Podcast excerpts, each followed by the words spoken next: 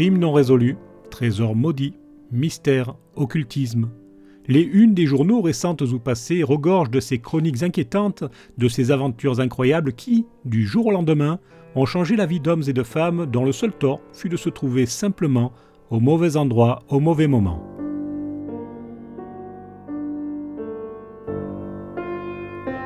Bonsoir à toutes et à tous, je suis Hervé Michel, écrivain, et je vous invite à enquêter avec moi sur ces histoires étranges qui, je l'espère, vous feront frissonner dans cette série intitulée L'écrivain mène l'enquête.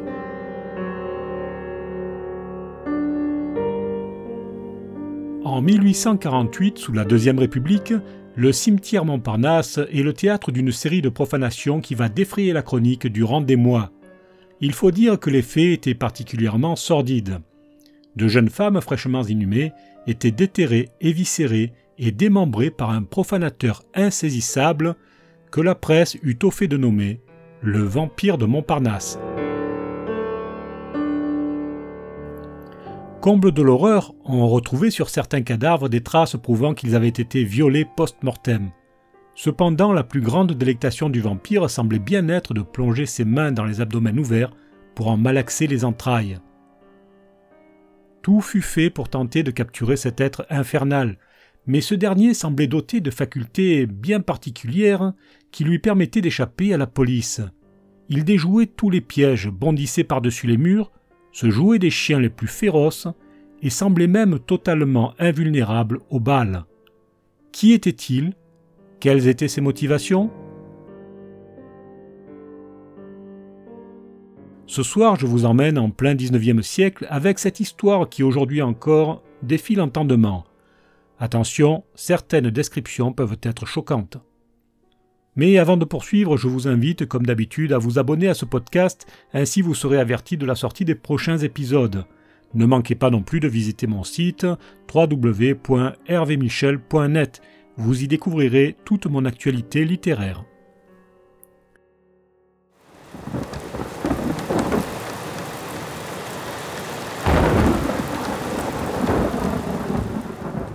Dans la nuit du 1er au 2 août 1848, un orage terrible se déchaîne sur Paris. Des éclairs de fin du monde zèbrent le ciel et illuminent les façades d'une lueur funèbre. Le tonnerre fait trembler les murs des habitations où les Parisiens se sont calfeutrés. Une pluie diluvienne inonde les rues et de grosses gouttes tambourinent contre les volets clos.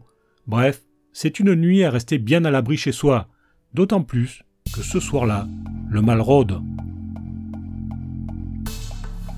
Tandis que les enfants tremblent et sursautent sous les couvertures à chaque fois que le ciel explose, quelqu'un longe les murs gris du cimetière Montparnasse. Ce n'est qu'une silhouette emmitouflée dans une capote brune. Son visage est dissimulé par une capuche.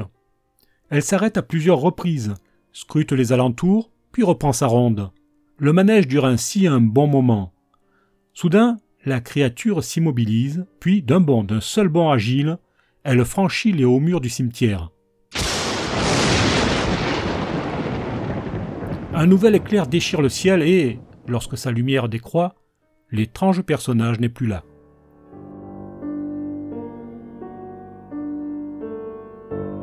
Le lendemain matin, dans les allées détrempées, le gardien fait sa ronde. Alors qu'il visite une section isolée du cimetière, il se fige. Ce qu'il découvre le terrifie. Trois corps ont été exhumés de leur sépulture. Ils sont disposés sur des pierres tombales. Il s'agit de trois femmes. Enfin, pour l'une d'elles, le gardien en est sûr, pour les autres, il ne pourrait pas le jurer. En effet, si le premier corps est toujours intact, les deux autres ont été mis en pièces. Celui qui a commis cet acte a fait montre d'une fureur et d'une barbarie inimaginables. Les victimes, si on peut les appeler ainsi puisqu'elles étaient déjà mortes, sont de jeunes femmes enterrées très récemment. Elles ont été éventrées. Leurs organes semblent avoir été éparpillés aux quatre vents. Le sol est jonché de débris humains. L'enfer ne doit pas être plus effrayant. Pour la troisième dépouille toujours intacte, le profanateur aura certainement été dérangé dans sa terrible besogne. Durant de longues minutes, le gardien reste hébété. Il ne comprend pas. Son cerveau refuse d'analyser la scène. Il pense aux chiens, des molosses qui patrouillent la nuit venue dans les allées du cimetière. Mieux vaut ne pas les croiser. Mais non, les molosses ne peuvent pas fracasser un cercueil à coups de pelle. D'ailleurs, les outils sont toujours là, jetés sur le sol. Non, il faut se rendre à l'évidence. La bête qui a fait ça se déplace bien sur deux pattes. Mais alors, si c'est vraiment un homme qui s'est introduit dans le cimetière, une question se pose. Pourquoi les chiens ne l'ont pas attaqué? S'arrachant à cette vision affreuse, le gardien court prévenir la police. Les agents dépêchés sur place restent interloqués. Ils en ont vu des atrocités dans leur carrière. Mais là, la scène est tout simplement surréaliste. Comble de l'horreur, l'un des policiers, en examinant les lieux, découvre un intestin humain qui pend aux branches d'un arbre. À laquelle ces pauvres filles appartient-il Ça va être très compliqué à déterminer. Qui a bien pu faire cela? Un fou? Une bête? Il est encore trop tôt pour répondre à cette interrogation. Un médecin légiste vient faire les constatations. Pour lui, les corps ont été éviscérés et démembrés à l'aide d'une longue lame, peut-être une lame courbe.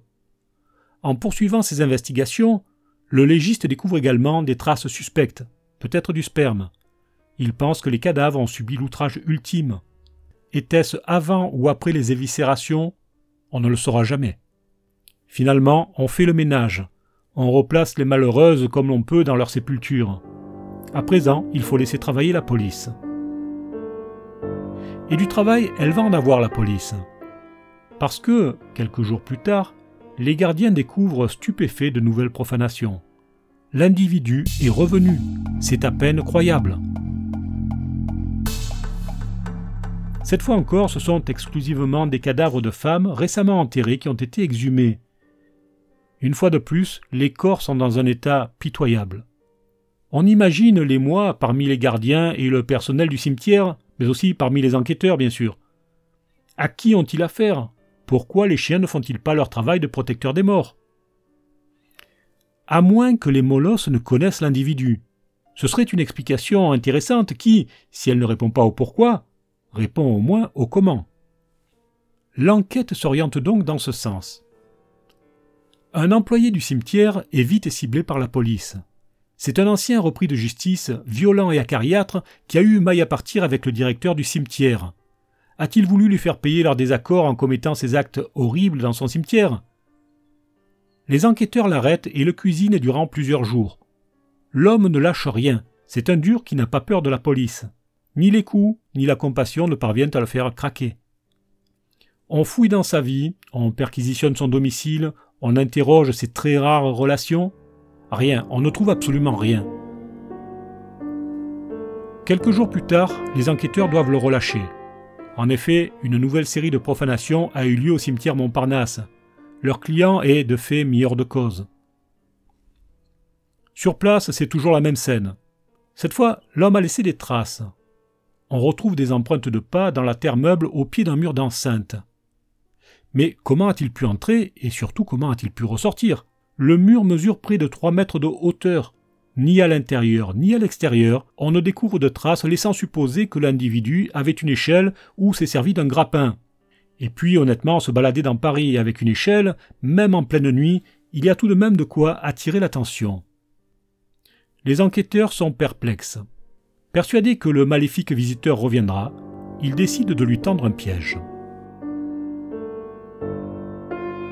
L'un des gardiens, un ancien militaire, propose de mettre en place un piège à feu. Un fusil, dissimulé sur une tombe, sera chargé de mitraille. Un mince fil, tiré jusqu'à l'emplacement où l'on a trouvé les traces de pas, servira de détonateur. On verra bien. Entre-temps, évidemment, l'enquête se poursuit. Le commissaire chargé du dossier découvre un fait incroyable. Le même scénario s'est déroulé au cimetière du Père Lachaise, quelques jours avant la première profanation, à Montparnasse. Il se rend sur place pour voir de quoi il retourne. Là, les gardiens lui racontent une histoire horrible. Une femme morte en couche depuis une quinzaine de jours a été déterrée, éventrée, et ses intestins en putréfaction ont été répandus aux alentours. Cela ressemble bien aux actes fous du vampire de Montparnasse, puisque désormais on l'appelle ainsi. L'un des gardiens, un autre ancien militaire, a une théorie qui intéresse le commissaire. Lui qui a vu pas mal d'amputations sur les champs de bataille, est certain que l'on a pratiqué une opération chirurgicale sur la femme morte en couche. Il est persuadé que des médecins se livrent à des expériences sur des cadavres. Le policier prend acte. Il se rend immédiatement chez le légiste qui avait été appelé pour constater les faits à l'époque. L'homme lui affirme que, vu la forme de l'éventration, elle ne peut absolument pas être l'œuvre d'un professionnel. Cette déclaration est d'ailleurs corroborée par un autre médecin légiste. Et de toute manière, pourquoi prendre un tel risque alors que les morgues et les hôpitaux regorgent de sujets? Le légiste renvoie même la balle aux employés du cimetière. Pour lui, eux seuls ont pu agir sans être inquiétés. Il les soupçonne de revendre des organes humains à des personnes pratiquant des rituels occultes. Alors le policier cherche à établir un lien entre l'un des employés du Père-Lachaise et ceux du cimetière Montparnasse. Il ne trouve rien, Cependant, son instinct lui dit que ces hommes lui cachent quelque chose. Finalement, les gardiens lui racontent deux faits qui se sont produits quelque temps avant la violation de la première sépulture. Ça n'a peut-être rien à voir, mais une nuit, ils ont surpris un rôdeur dans les allées du cimetière. Ils ont bien tenté de l'interpeller, mais l'homme leur a échappé d'une manière inexplicable. Ils ont lancé les chiens sur lui, mais, disent-ils, ceux-ci se sont arrêtés net, comme s'ils eussent senti le charme d'un quelconque maléfice. Une autre nuit, un gardien surprend un jeune soldat endormi au fond d'une sépulture qui, le lendemain, devait recevoir un défunt. Le jeune homme lui a raconté qu'il avait un rendez-vous amoureux dans l'après-midi. La jeune femme n'étant pas venue, il s'est tout simplement endormi. Curieusement, le gardien s'était senti comme envoûté par ce gringalet. Il n'avait même pas rapporté l'incident à sa hiérarchie. Le commissaire est surpris par ces révélations. Et pourtant il ne prend pas en compte cette histoire. Pour quelle raison? Les archives ne le disent pas. Finalement, il élimine aussi les gardiens de la liste des suspects. Tout de même, ces profanations en série, ça commence à faire beaucoup. Mais au fait, et s'il y en avait eu d'autres? À cette époque, la communication entre les services de police est balbutiante.